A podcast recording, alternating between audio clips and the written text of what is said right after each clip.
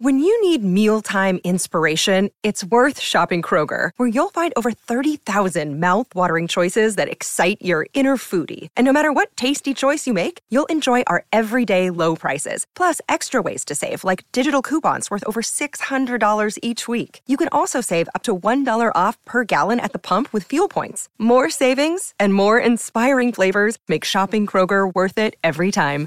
Kroger, fresh for everyone. Fuel restrictions apply.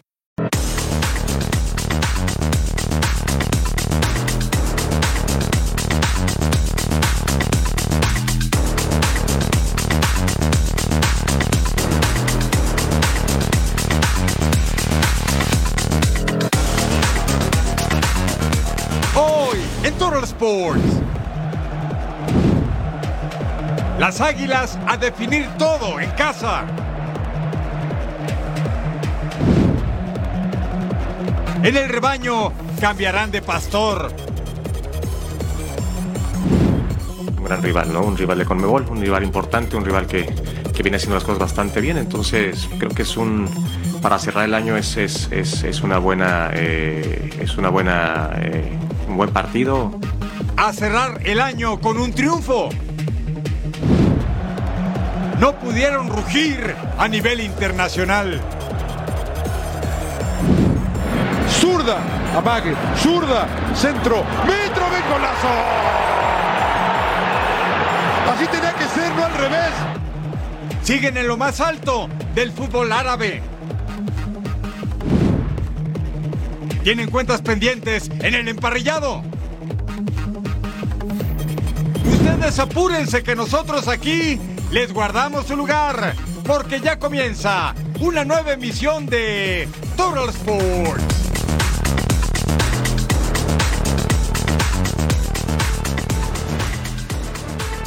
Sí, está en el lugar correcto. Bienvenidos a Total Sports junto a Eddie Villard.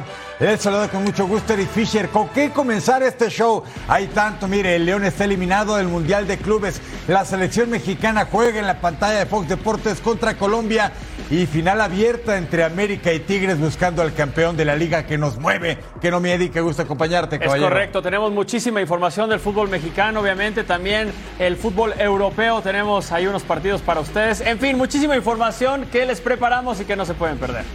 ¿Qué les parece si abrimos pista con la final de la Liga MX? Sí, mire, América contra Tigres buscando ser el campeón al cierre del 2023. Y es que es nada para nadie en el primer capítulo de la gran final del balompié mexicano. Tigres fue local contra América. En Copa esperan finiquitar todo como locales en el Coloso de Santa Úrsula. El reporte del equipo de Andrés Jardine con la FAS, Fabiola Bravo.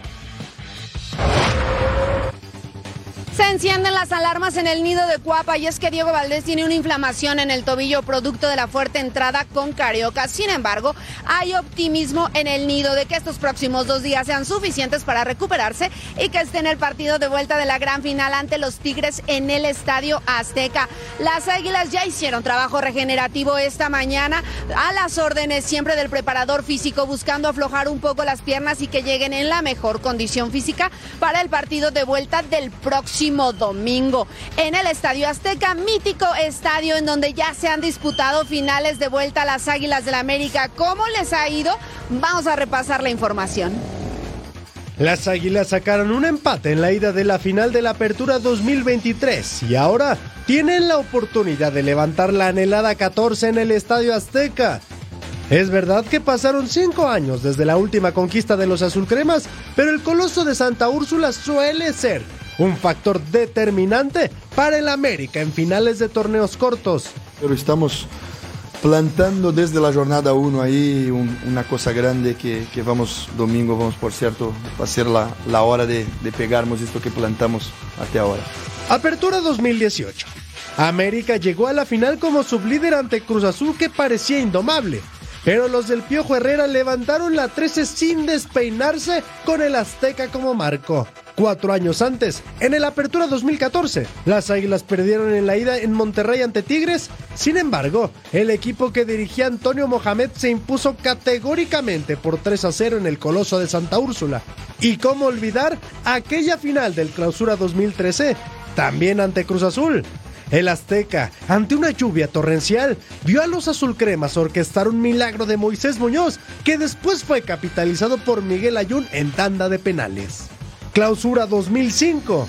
Con toda autoridad, el América de Mario Carrillo, Cuauhtémoc Blanco, Clever Boas y el Piojo López destrozaron a los Tecos por 6 a 1 en la vuelta en un estadio azteca pletórico. Y en el verano 2002, la primera conquista como local del América en torneos cortos. Final soñada ante los Rayos del Necaxa con un 2 a 0 por remontar. El Azteca rugió con los goles de Cristian Patiño, Iván Zamorano y Hugo Misionero Castillo. Estas son las últimas hazañas americanistas en el Estadio Azteca, que este domingo espera ser un hervidero. Las entradas para el partido de vuelta se pusieron a la venta entre los 60 y hasta los 170 dólares y parte de la taquilla será donada para la recuperación del puerto de Acapulco. Además, las Águilas del América preparan un show de luces.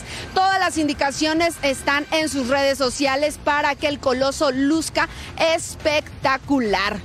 Así la información de las Águilas del América desde la Ciudad de México, Fabiola Bravo. Gracias a la FA, Fabiola Bravo. Mire este dato, está buenísimo.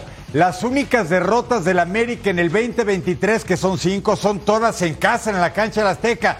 Jornada 10 contra Pachuca en el clausura, todavía estaba el Tano dirigiéndolos. Cuartos de final, Atlético de San Luis todavía con Jardine jugando en contra. Luego, semifinales contra el rebaño sagrado de Paunovic. Jornada 1 de este torneo contra Bravos de Juárez, también en el Azteca. Y en la pasada liguilla, en la ronda de cuartos de final, Atlético de San Luis le pegó 2-0 al América después del 5-1 en la ida. Imagínense, cinco derrotas y todas en el Azteca. Y con el marcador igualado, la pregunta que todos nos hacemos es, ¿quién se lleva el marcador a su favor en el encuentro del próximo domingo en el Estadio Azteca? Por eso vamos a repasar lo que ha sucedido entre Águilas y Felinos en sus finales de vuelta. América y Tigres ya es una rivalidad con tintes de clásico. Azul Cremas y Felinos han definido en dos ocasiones al campeón de la Liga MX. En el Apertura 2014, el duelo de vuelta tuvo los ingredientes a los que nos tienen acostumbrados estos equipos. América se impuso de forma contundente con 3 por 0 en el capítulo final. Michael Arroyo, Paula Aguilar y Oribe Peralta sellaron el campeonato. Pero el encuentro estuvo plagado de polémica. Tigres terminó con 8 jugadores tras las expulsiones de Hernán Darío Burbano, Damián Álvarez y Nahuel Guzmán mientras que las Águilas culminaron el juego con 10. Paul Delgadillo mandó a las regaderas a Luis Ángel Quick Mendoza. Mohamed y sus jugadores sellaron una estrella más a su historia. Pero ese no fue el único duelo por el campeonato. En el Apertura 2016 se volvieron a enfrentar. En esta ocasión el juego de vuelta fue en el Volcán, que estuvo más de 100 minutos en erupción. El partido terminó 0-0 en tiempo regular. Pero en tiempo extra, Edson Álvarez adelantó a los de Cuapa. Antes de finalizar los tiempos extras, apareció la polémica empujones, golpes y jalones de los dos equipos. En total, cinco jugadores vieron cartón rojo, dos de Tigres y tres de América. Jorge Isaac Rojas fue el encargado de una de las finales con mayor controversia de la historia. El zarpazo final llegó al minuto 119, con lo que el campeón se tuvo que definir desde los 11 pasos. Gignac, Juninho y Pizarro anotaron mientras que las Águilas fallaron sus tres disparos. Ese fue el quinto título de Tigres, un duelo de vuelta que dejó deudas pendientes para ambos equipos y aumentó la rivalidad entre los dos finalistas de la Apertura 2023. Final de vuelta, Apertura 2023. Las Águilas del América contra los Tigres. Domingo 17 de diciembre, 8.30 pm del Este, 5.30 pm del Pacífico. El global está uno por uno. Todo se define en el Estadio Azteca. Sigue a la selección nacional mexicana en Fox Deportes en inglés. México versus Colombia on Fox Deportes. Este sábado, en vivo y en inglés, por Fox Deportes.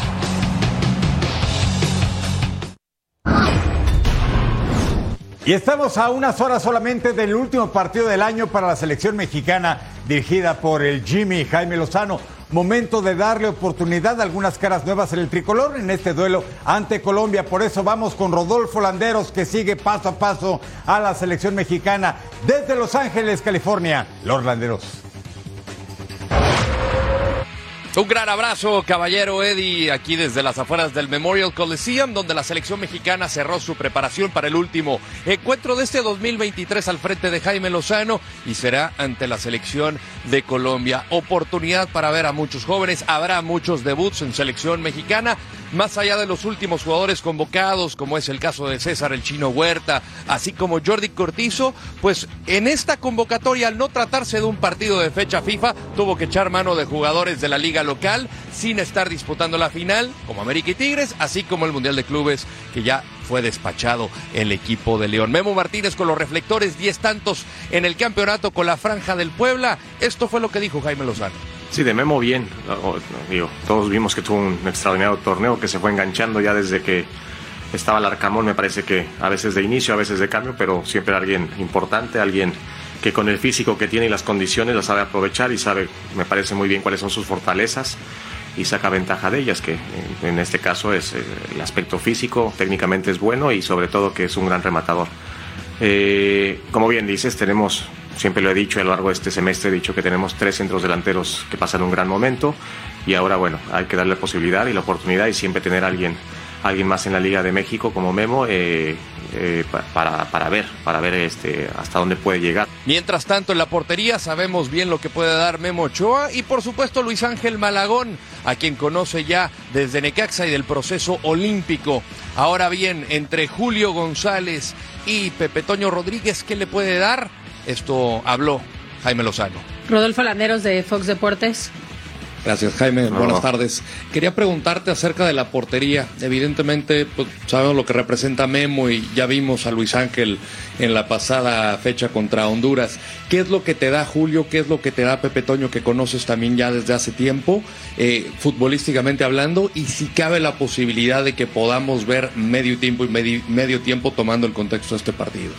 Ya, ya lo veremos. Eh, evidentemente, eh, pues carreras no sé si sufridas de los dos, ¿no? O, de mucha lucha, de, mucha perseverancia, eh, no sé si parecidas, pero a los dos les ha costado mucho trabajo consolidarse en primera división, ahora que creo que tienen, pasan un buen momento, tienen una recompensa justa el estar aquí los dos, el poder competir, como bien dices, tenemos un portero eh, de talla internacional que se ha mantenido muchísimos años en, en, un gran nivel. Y después Ángel que seguramente es el portero que más conozco y con el que más he trabajado que al momento de, que le tocó estuvo, estuvo bien. Para cerrar, habrá un entradón, por lo menos más de 60 mil boletos hasta el día viernes se han vendido, así es que el Memorial Coliseum estará pintado de verde, México jugará de local como es costumbre en la ciudad de los sueños y estará tratando de cerrar con broche de oro ante la selección colombiana. Un abrazo y de regreso con ustedes.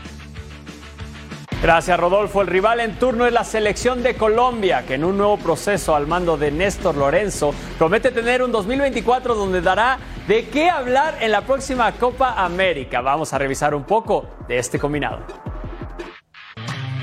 El duelo entre Colombia y México reunirá a dos viejos conocidos, Jaime Lozano y Néstor Lorenzo. Ambos coincidieron en la Liga MX. Jimmy era jugador y Néstor asistente técnico de José Peckerman durante su gestión con Toluca y Tigres. Pese a que nunca jugaron para el mismo bando, Néstor Lorenzo recuerda muy bien al actual estratega de la selección mexicana. Bueno, Jaime Lozano, cuando estábamos con, en, Toluca con José y en, y en Monterrey lo hemos enfrentado como jugador, era un excelente jugador eh, y bueno, creo que a la, a la selección le ha dado eh, una idea de buen juego y un juego dinámico, eh, proactivo, ofensivo, así que creo que va a ser un partido muy difícil para nosotros, pero, pero bueno para el espectáculo. Ahora el enfrentamiento entre Jimmy y Néstor se dará desde la zona técnica y Lorenzo mantiene el invicto con Colombia. Después de 15 partidos sin conocer la derrota, la ilusión crece con los jugadores cafetaleros. Este equipo, esta selección, eh, las oportunidades que he tenido de estar, tiene una mentalidad eh, ganadora y creo que eh, estoy seguro que cada, cada integrante de esta selección quiere ir por eso. Eh, creo que yo en lo personal pienso en grande y tenemos equipo y tenemos familia para poder eh, lograr un, un, título. Creo que se lo merece el país, se lo merece esta selección. El combinado de Néstor Lorenzo ya venció el año pasado a México con una remontada de 3 por 2 en duelo amistoso.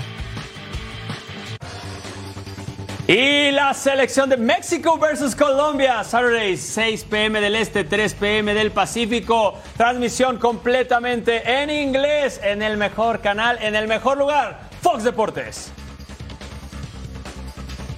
No comparten confederación futbolística. México está en CONCACAF y Colombia está en CONMEBOL y aún así es de los grandes clásicos futboleros del continente. México contra Colombia siempre nos garantiza espectáculo, ¿que no? Sí, ha habido amistosos, finales, muy buenos partidos y preparamos un detalle, un detallazo. Ah, por supuesto, no queríamos perder esta ocasión para hacer un bonito Total Five. Va a ver usted qué elección, ¿eh? La número 5 es este Giovanni Moreno, 2009. Jugador surgido de Atlético Nacional Antioqueño, venciendo la meta de Jesús Corona.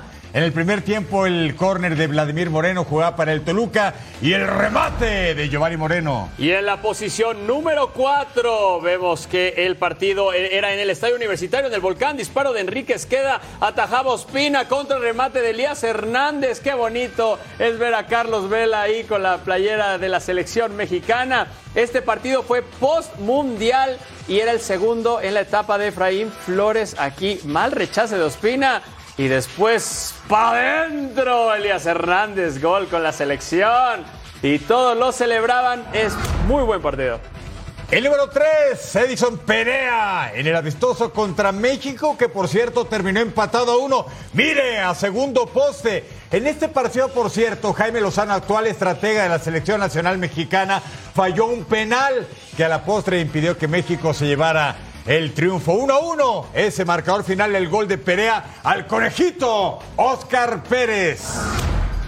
Vamos a la posición número 2, Jared Borghetti a pase de Cuauhtémoc Blanco en el amistoso del 2002 Estadio Azteca. Ese partido lo ganó 2 por 1 la selección mexicana, el gol era de Jared Borghetti.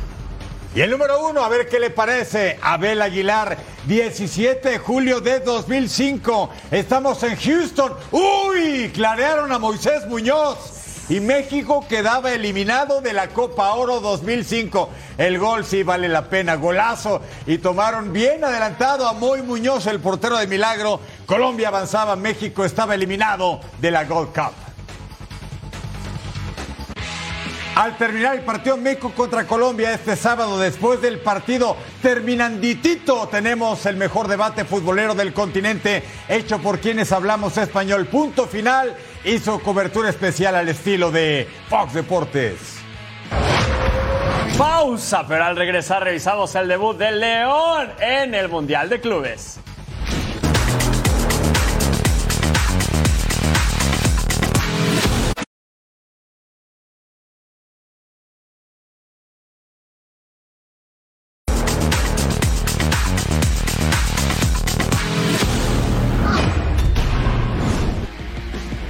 Actividad del Campeonato Mundial de Clubes en Arabia Saudita. El campeón de la CONCACAF y orgulloso mexicano Esmeraldas de León enfrentaba al Uragua Reds de Japón. El campeón asiático Prince Abdullah Al Faisal el estadio que del abrisco la ocasión para el equipo del Arcamón. Pero el 18 Koizumi mandaba el trazo para Tomoaki Okubo, remata de frente a Rodolfo Cota que achicó bien el portero mexicano. Pero al 77 canté con el pase al área para Alex Schalke, el neerlandés.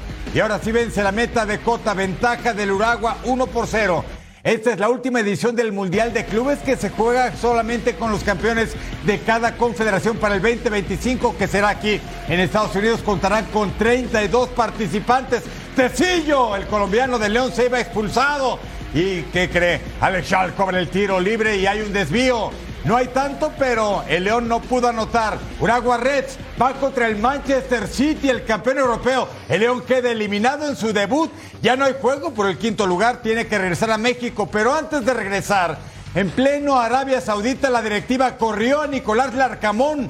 Fue cesado, sus palabras, decisión muy dolorosa, sí, pero no se tocaron el corazón. Lo corrieron en territorio saudí árabe. Ganó la CONCACAF Champions League a Los Ángeles lo queda eliminado en el Mundial de Clubes y corren a Nicolás Arcamón. El Al-Ali contra el Al-Ittihad, segunda ronda, nos vamos al minuto 19, balón al aire, se reclamaba una mano y tras revisar en el bar se determina que sí Sí hay mano entre codo, entonces la marcaba. ¿Quién la iba a cobrar? Ali Malou. Y nada Malou porque sí la cobraba y sí la metía. Penal. Y esto estaba 1 por 0. Lo ganaba el Al Ali. En Golo Canté con el servicio al área, busca el cabezazo, pero también aquí se marca penal. Si hay mano allá, hay mano acá. Y Karim Benzema Karim Benzema lo fallaba. Él sí fue malo para el penal para cobrarlo y esto estaba 1 por 0. Minuto 59 el pase a Hussein El Shahad dentro del área el remate y ahí estaba un golazo guardándola. ¡Qué barbaridad, mamá mía! ¡Qué golazo a disfrutar de este equipo egipcio! Al minuto 62 filtran a Caraba, deja el pase para Emam Azur. Azur hacia el gol. Y esto ya era paliza. Se quería quitar el gancho.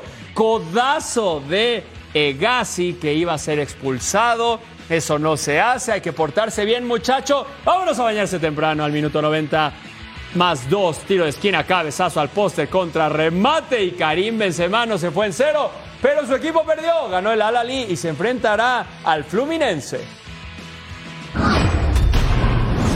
La Liga de las Superestrellas se juega en la pantalla de Fox Deportes. Este viernes el Al Hilal quería retomar la punta, pero enfrente tenía al Alguada que le puso resistencia. Vamos a revivir la Saudi Pro League en las voces que usted conoce. Vamos entonces a amenizarles a que se pasen un grato momento, ya lo saben y lo saben bien. The Beautiful Game no hay otro. La pierde Anselmo con Neves. Levanta, qué buena pelota. El bote, el remate, golazo. A quemar ropa. Riflazo de derecha de Saúd. Saúd Sí, estábamos esperando, era como decía Mariana, era, era, de, era cuestión de tiempo, ¿no? Hay una equivocación de Anselmo que justo iba a comentar, a comentar que ni la había tocado y cuando la toca la pierde y de ahí los agarra saliendo a la defensa del Alguada, ¿no? Y no marcando en ataque, ¿no? Y Saúl entra muy bien de atrás y fusila prácticamente a Muñoz. Es que te permiten que vayan tres mayores. Ojo, Ah, es ojo, verdad, es ojo. verdad.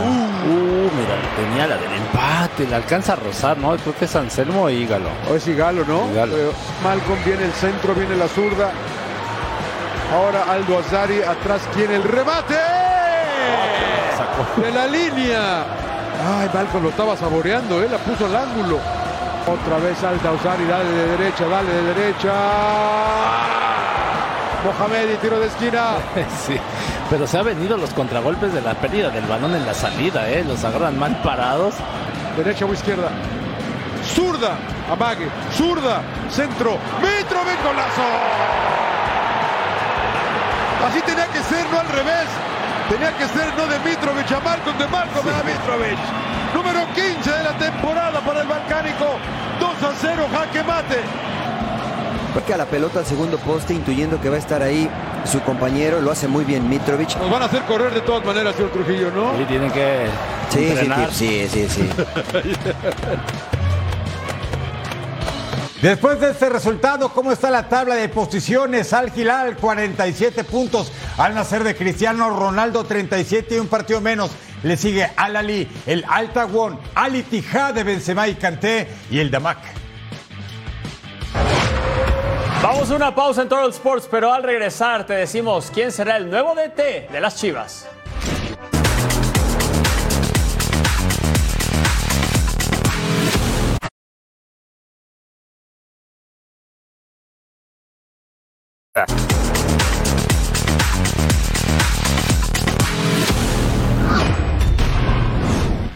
Las entrañas del rebaño sagrado se han movido en las últimas horas. ¿Se acuerda de esta dupla, Fernando Hierro, Mandamás y Belko Paunovic? Bueno, Paunovic se va, director técnico inminente, Chema Garrido, todos los detalles desde la Perla de Occidente. Es cuestión de horas para que la directiva de Chivas haga oficial la desvinculación de Belko Paunovic como director técnico del Guadalajara. ¿Por qué no se ha dado esta situación? Porque el tema todavía está en la mesa de los abogados. Cuestiones jurídicas y cuestiones estrictamente legales que todavía no han permitido que Chivas haga oficial la desvinculación de Belko Paunovic, la cual se dio el día jueves, el día de ayer, después de que el estratega serbio le diera las gracias tanto a Fernando Hierro como al propio Mauri Vergara. Los números de este técnico los vemos a continuación. Paunovic ya es historia en Guadalajara. El timonel serbio dejará el rebaño sagrado a pesar de que hace unos días señaló que no se rendiría en México. Me sobra, sinceramente, el ímpetu y lo que dije el primer día que vine aquí.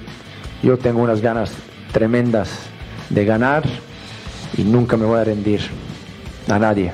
Ahora, el nombre de Fernando Gago suena con fuerza en Verde Valle, pero ¿cuáles son sus credenciales? Fernando Gago nació en Buenos Aires, Argentina, y como futbolista cuenta con una carrera envidiable. Boca Juniors, Real Madrid, Roma, Valencia y Vélez Arfield son su currículum, pero como entrenador, el panorama es distinto. Su primer trabajo llegó en el año 2021 como técnico de Aldo Civi, pero los resultados no fueron nada buenos y renunció al cargo en septiembre. Un mes más tarde, el ex seleccionado argentino tomó las riendas de Racing de Avellaneda, histórico del fútbol argentino, donde sus números han encontrado equilibrio y donde logró dos títulos a nivel nacional. Chivas está en busca de un nuevo pastor y las dudas sobre la capacidad de Fernando Gago serán inevitables.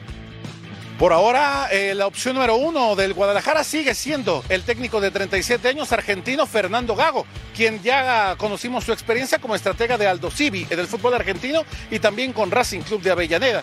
Sería su primer trabajo fuera de, las fronteras argentinas cuando estaba gestionando su posible llegada a Cruzeiro de Belo Horizonte. Parece que la vida le dio un vuelco a su trayectoria y ahora podría aterrizar en territorio mexicano.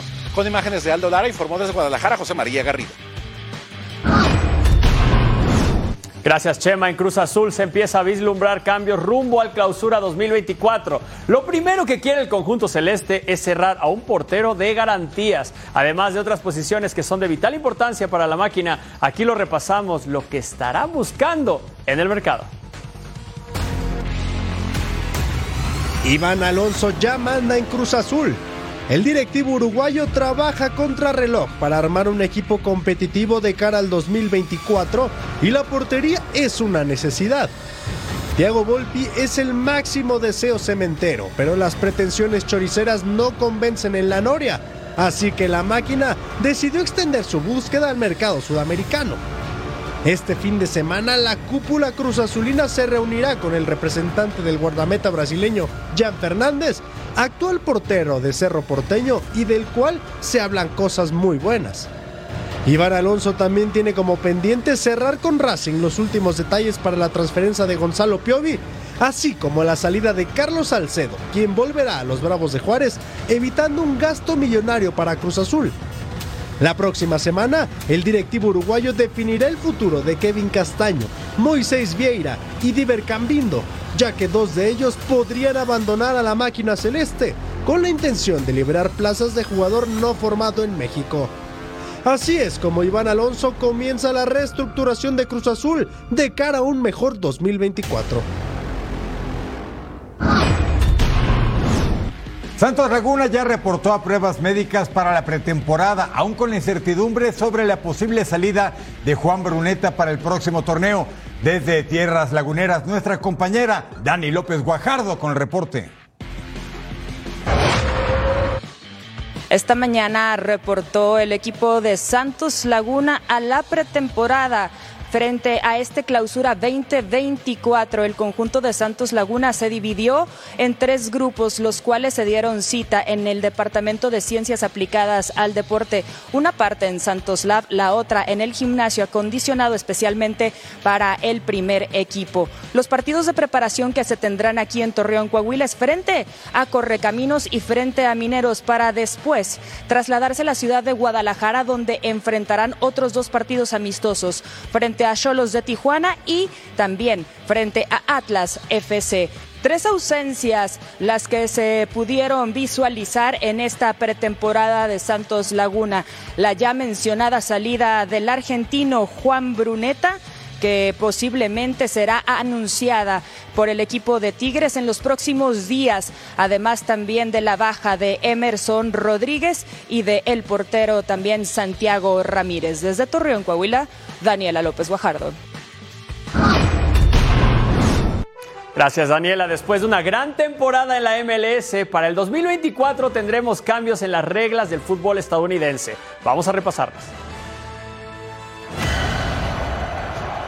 Después de una temporada espectacular con Columbus Crew como nuevo monarca, la MLS no se detiene y ya piensa en cómo mejorar. Este viernes, el Consejo de Dueños de la Major League Soccer aprobó una serie de reformas deportivas que serán implementadas a partir de la temporada 2024. ¿Cuáles son las más destacadas?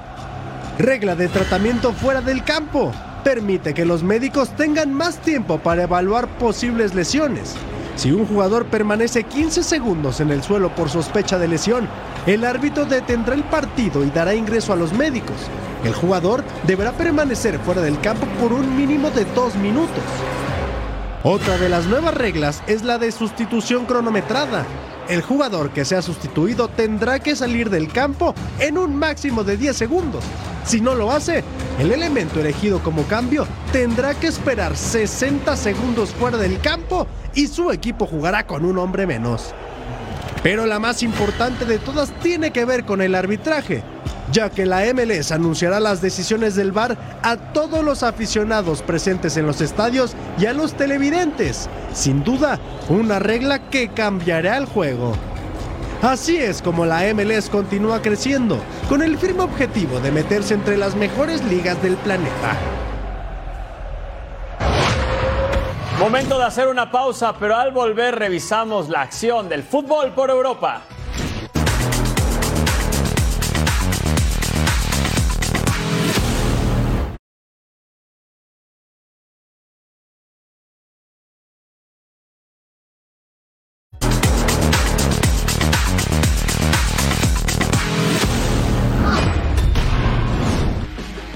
Inicia nuestro viaje futbolero en Europa. Jornada 16 de la Serie en Italia.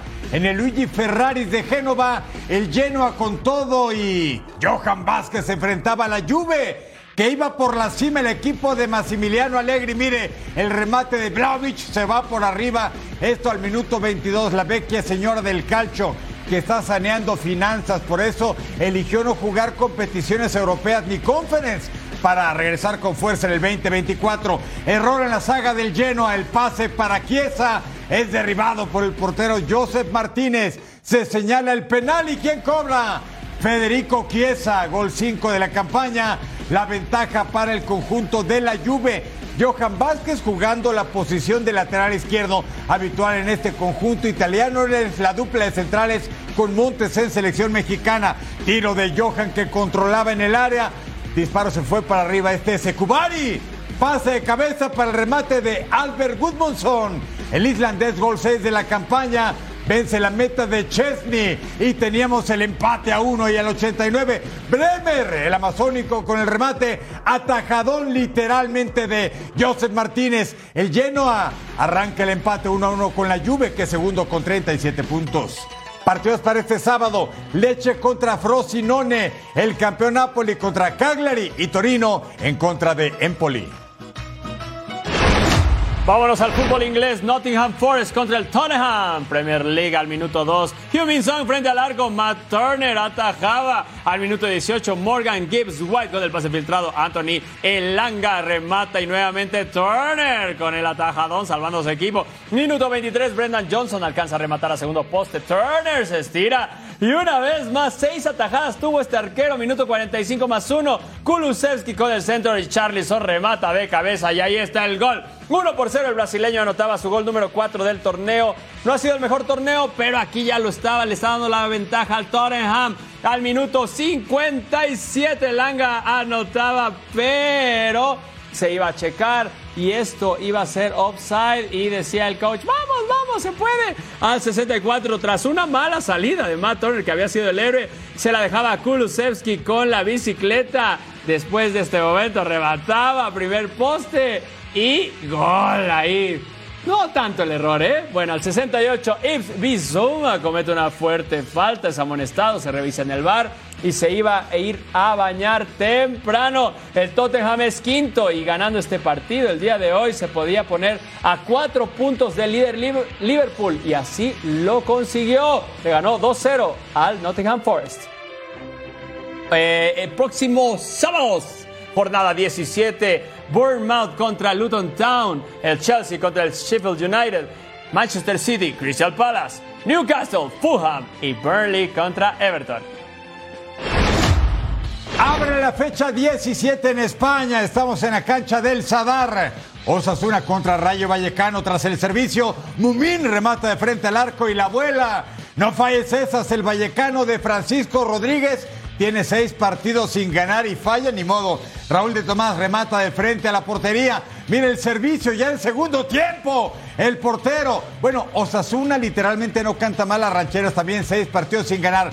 Tres empates y tres derrotas el equipo de Yago Barrazate. Ese estuvo peligroso y lo que le sigue al 66. Florian Lejun cobra el tiro libre y Rosa el larguero también se gana la repe. Mire cómo vuela esa pelota. El portero se lanzaba de pura seguridad, pero ni llegaba eh, al 90. Raúl García con el recentro. John Moncayola el remata a quemarropa. Y mira el portero, una mano valiente. Pero, minuto 90 más 4. Arnaiz con el córner. ¿Quién remata? Raúl García. Primera campaña con el equipo de Pamplona y de hecho su primer tanto en la primera división y la gente en el Sadar loca de felicidad. Lugar 2 en la tabla, 19 puntos. Le pega 1-0 al Rayo Vallecano. Partidos para este sábado, Celta Vigo contra Granada. El Athletic Club, el equipo de Valverde contra los colchoneros de Simeone. El Sevilla contra Getafe y el Valencia contra el Barça. Y vámonos a Francia, Mónaco contra Olympique de Lyon. Al minuto 11, llegada de León, tiro libre directo de Ernest Nuama, que pasaba cerca nada más. Al minuto 12, filtran para Florán Balogun, que dispara. Y atajada de Anthony López. Aquí rechace defensivo. ¡Vámonos! ¡Sácala, sácala! Al minuto 37, balón al área. Dejan pase para el disparo de Florian Balogun. Y atajada de Tony López. Una vez más, cuatro atajadas del arquero del León por una del arquero del Mónaco. Aquí y hasta para la foto al minuto 38. Vamos con esta acción del Mónaco que solo pasaba por encima. Aquí vemos en la repe que sí, le quedaba alto el remate y no podían concretarla al minuto 55. Disparo de Alexandre Lacazette, controla el guardameta. Al 66 la pared para Florán Balogun, remate al primer poste. Rozando, no llegaba al minuto 76. Llegada del Mónaco Corner, cabezazo de Yusuf Fofana. Aquí lo vemos que una vez más pasaba cerca, pero no llegaba el gol. Hasta que al 84, Anseli Maitland Niles, diagonal para Jefiño. Sí, como jefe remataba y ahí estaba el gol que le daba la victoria al equipo del León, que estaba en puestos de descenso y con esto sale Mónaco. Perdió. Partidos de este sábado, jornada 16. Le Avrie contra el Niza y el Lens contra el Reims. Y ahora estamos en Alemania. Arranca la jornada 15. El Borussia Mönchengladbach contra el Werder Bremen al 6. El remate del colombiano Rafael Santos Borré. Vamos bravos, sea al 44. Jack asiste, Baez recibe y remata a primer poste. ¿Y qué cree? Teníamos el empate. Baez tiene apenas 21 añitos, canterano, volante armador y jovencito el hombre. Manu Coné, la estrella en el poste, pero Alassane Plea en el contrarremate. La jugada estaba bastante brava. Nos vamos al 48. Robin Hack con el pase para Rocco Rice el recorte y hasta el fondo lograba el doblete y el mismo asistidor, buena dupla, es Robin Hack y Rocco Wright. Nos vamos al 69. Impide Weidner que se vaya la pelota, el centro de Sage cabecea y se va por un costado. Y luego Justin Nima recupera la pelota y le sale gran asistencia para Marvin Dush. Gol 7 en la campaña Borussia Mönchengladbach empata 2 con el Werder Bremen, lugares 9 y 12 en la tabla. Vamos a Total Sports regresando. Revisaremos la previa de los Cowboys contra los Bills.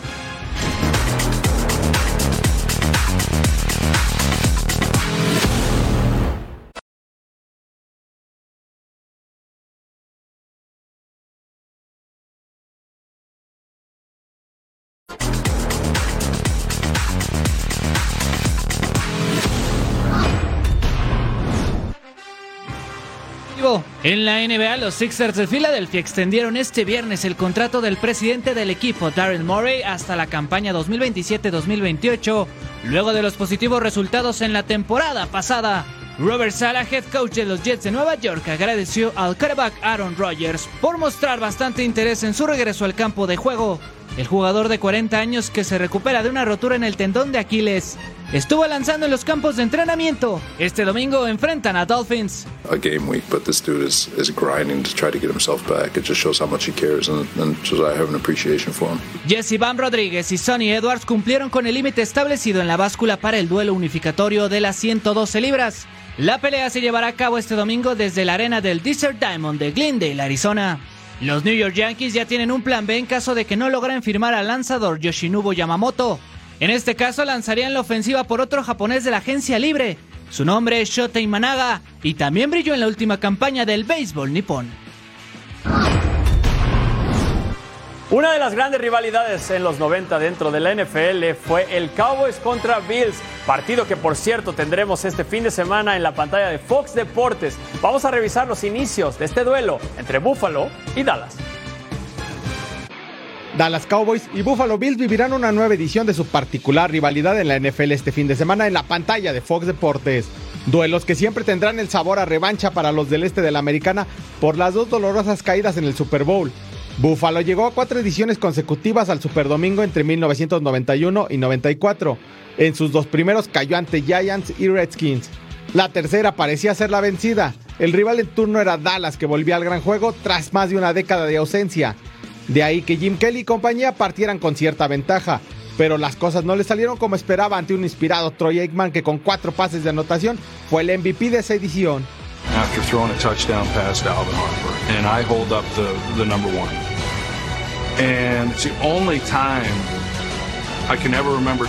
Un año después, los aficionados de los Bills clamaban venganza ante el equipo de América, y así parecía tras la ventaja que tomaron en la primera mitad.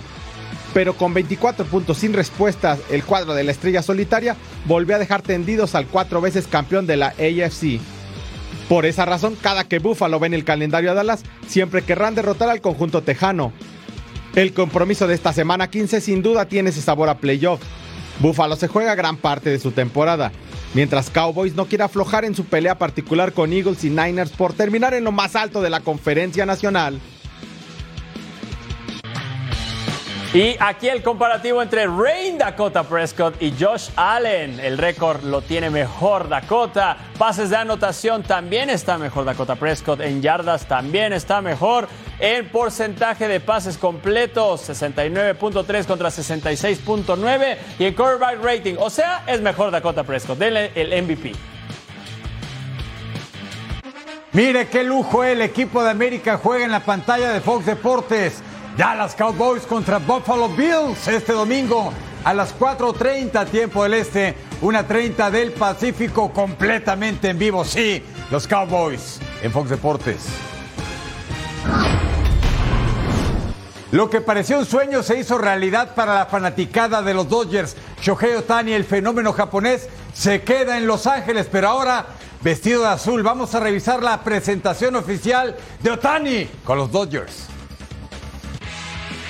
700 millones de razones tuvo el pelotero estrella japonés Shohei Otani para optar por los Dodgers. Pero hubo una muy clara que se decidió que optara por vestirse de azul para la novena angelina, la mentalidad ganadora de la franquicia. えまあ、何球団っていうのを僕の口からここまで言っていいのかちょっとわからないので、まあ、そこは差し控えさせていただくというのとうーん、まあ、先ほども言った通り、まあ、ドジャースがこれを持ってるからというよりかはそうですねまあなんていうんですかね、 まあ、心に残っている言葉として、まあ、オーナーの方もあのマコールターさんも含めて、まあ、この10年間ドジャースが経験してきたこの10年間を、まあ、彼らは全く成功だとは思っていないということはおっしゃられてたので、まあ、それだけ勝ちたいという意思がまあみんな強いんだなっていうのは心に残ったかなと思います La llegada del asiático a los Dodgers es un absoluto fenómeno sin precedentes. Hasta aquellos que siguen al equipo desde hace décadas están sorprendidos por lo que ha causado el japonés, ya que no solo rompió el récord con el contrato más lucrativo en la historia del deporte, en 48 horas de ser lanzado el jersey con el nombre de Shohei Otani y el número 17 es la más vendida en la historia. En primer lugar,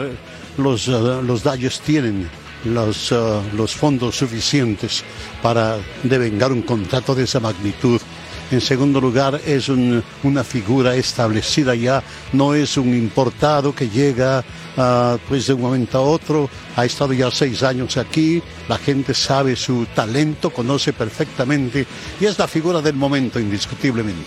It's Showtime en Los Ángeles. ¿Será la estrella nipona quien le dé una nueva serie mundial a los Dodgers? Miren, mejores contratos en Major League Baseball. Shohei Otani, 700 millones por 10 años. Mike Trout, a quien ponchó en la final del Clásico Mundial para que Japón fuera campeón, 426 por 12 años. Mookie Betts, también Dodger, 365, 12 años. El juez, todos de Aaron Josh, 360 por 9 años. Y Manny Machado, de Padres, 350 por 11 años. El abridor derecho Tyler Glasnow estaría cerca de salir de los Tampa Bay Rays, por lo que sería una posibilidad, ¿sabe para quién? Para Los Ángeles Dodgers, están on fire, ¿eh? Incorporarlo a su rotación es la idea. Glasnow terminó el 2023 con números de 10 ganados por 7 perdidos y una efectividad de 3.56 con 162 ponches.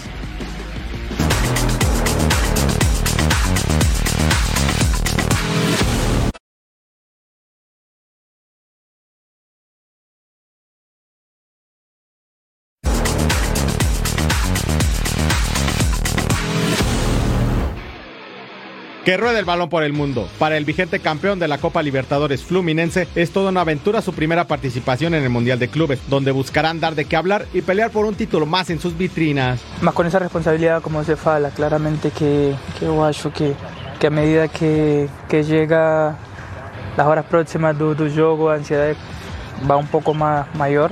Eu acho que, que como falei, eu estou aqui para ajudar, eu, eu quero ajudar. Sabemos que, que es difícil, este torneo es extremadamente difícil por, por lo que se vivencia. Queremos ir paso a paso. Después de una semana complicada, en Barcelona quieren darle vuelta a la página en su visita de esta jornada a Valencia, donde buscarán recuperar posiciones en la liga. La del año pasado fue mucho peor. Fue mucho peor. Yo creo que hay una irre- irrealidad de lo que se está explicando. Se pueden ganar los cuatro títulos. Hemos hecho muy buenos partidos. El año pasado ya nos pasó, pues hay que confiar. El ex entrenador del PSG, Christophe Galtier, compareció este viernes a juicio por las acusaciones en su contra por racismo en su etapa como técnico del Niza en la temporada anterior de la Ligue 1. Racing Club de Avellaneda anunció a Gustavo Costas como su nuevo director técnico, firmando un contrato hasta diciembre del 2024 con el conjunto de la academia.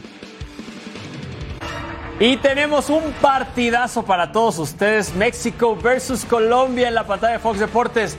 Yo voy empate. ¿Tú vas a empate? A ver. Ah, ¿qué pasó? ¿Me saliste medio colombiano o qué? Yo voy México, siempre México, señor Vilar. Es no, correcto. Que sea buen partido, ¿no? Va a Es ser un gran partido y lo mejor, transmisión completamente en inglés. Fue un placer estar aquí con ustedes. Eric Fisher, Eddie Vilar, gracias por acompañarnos.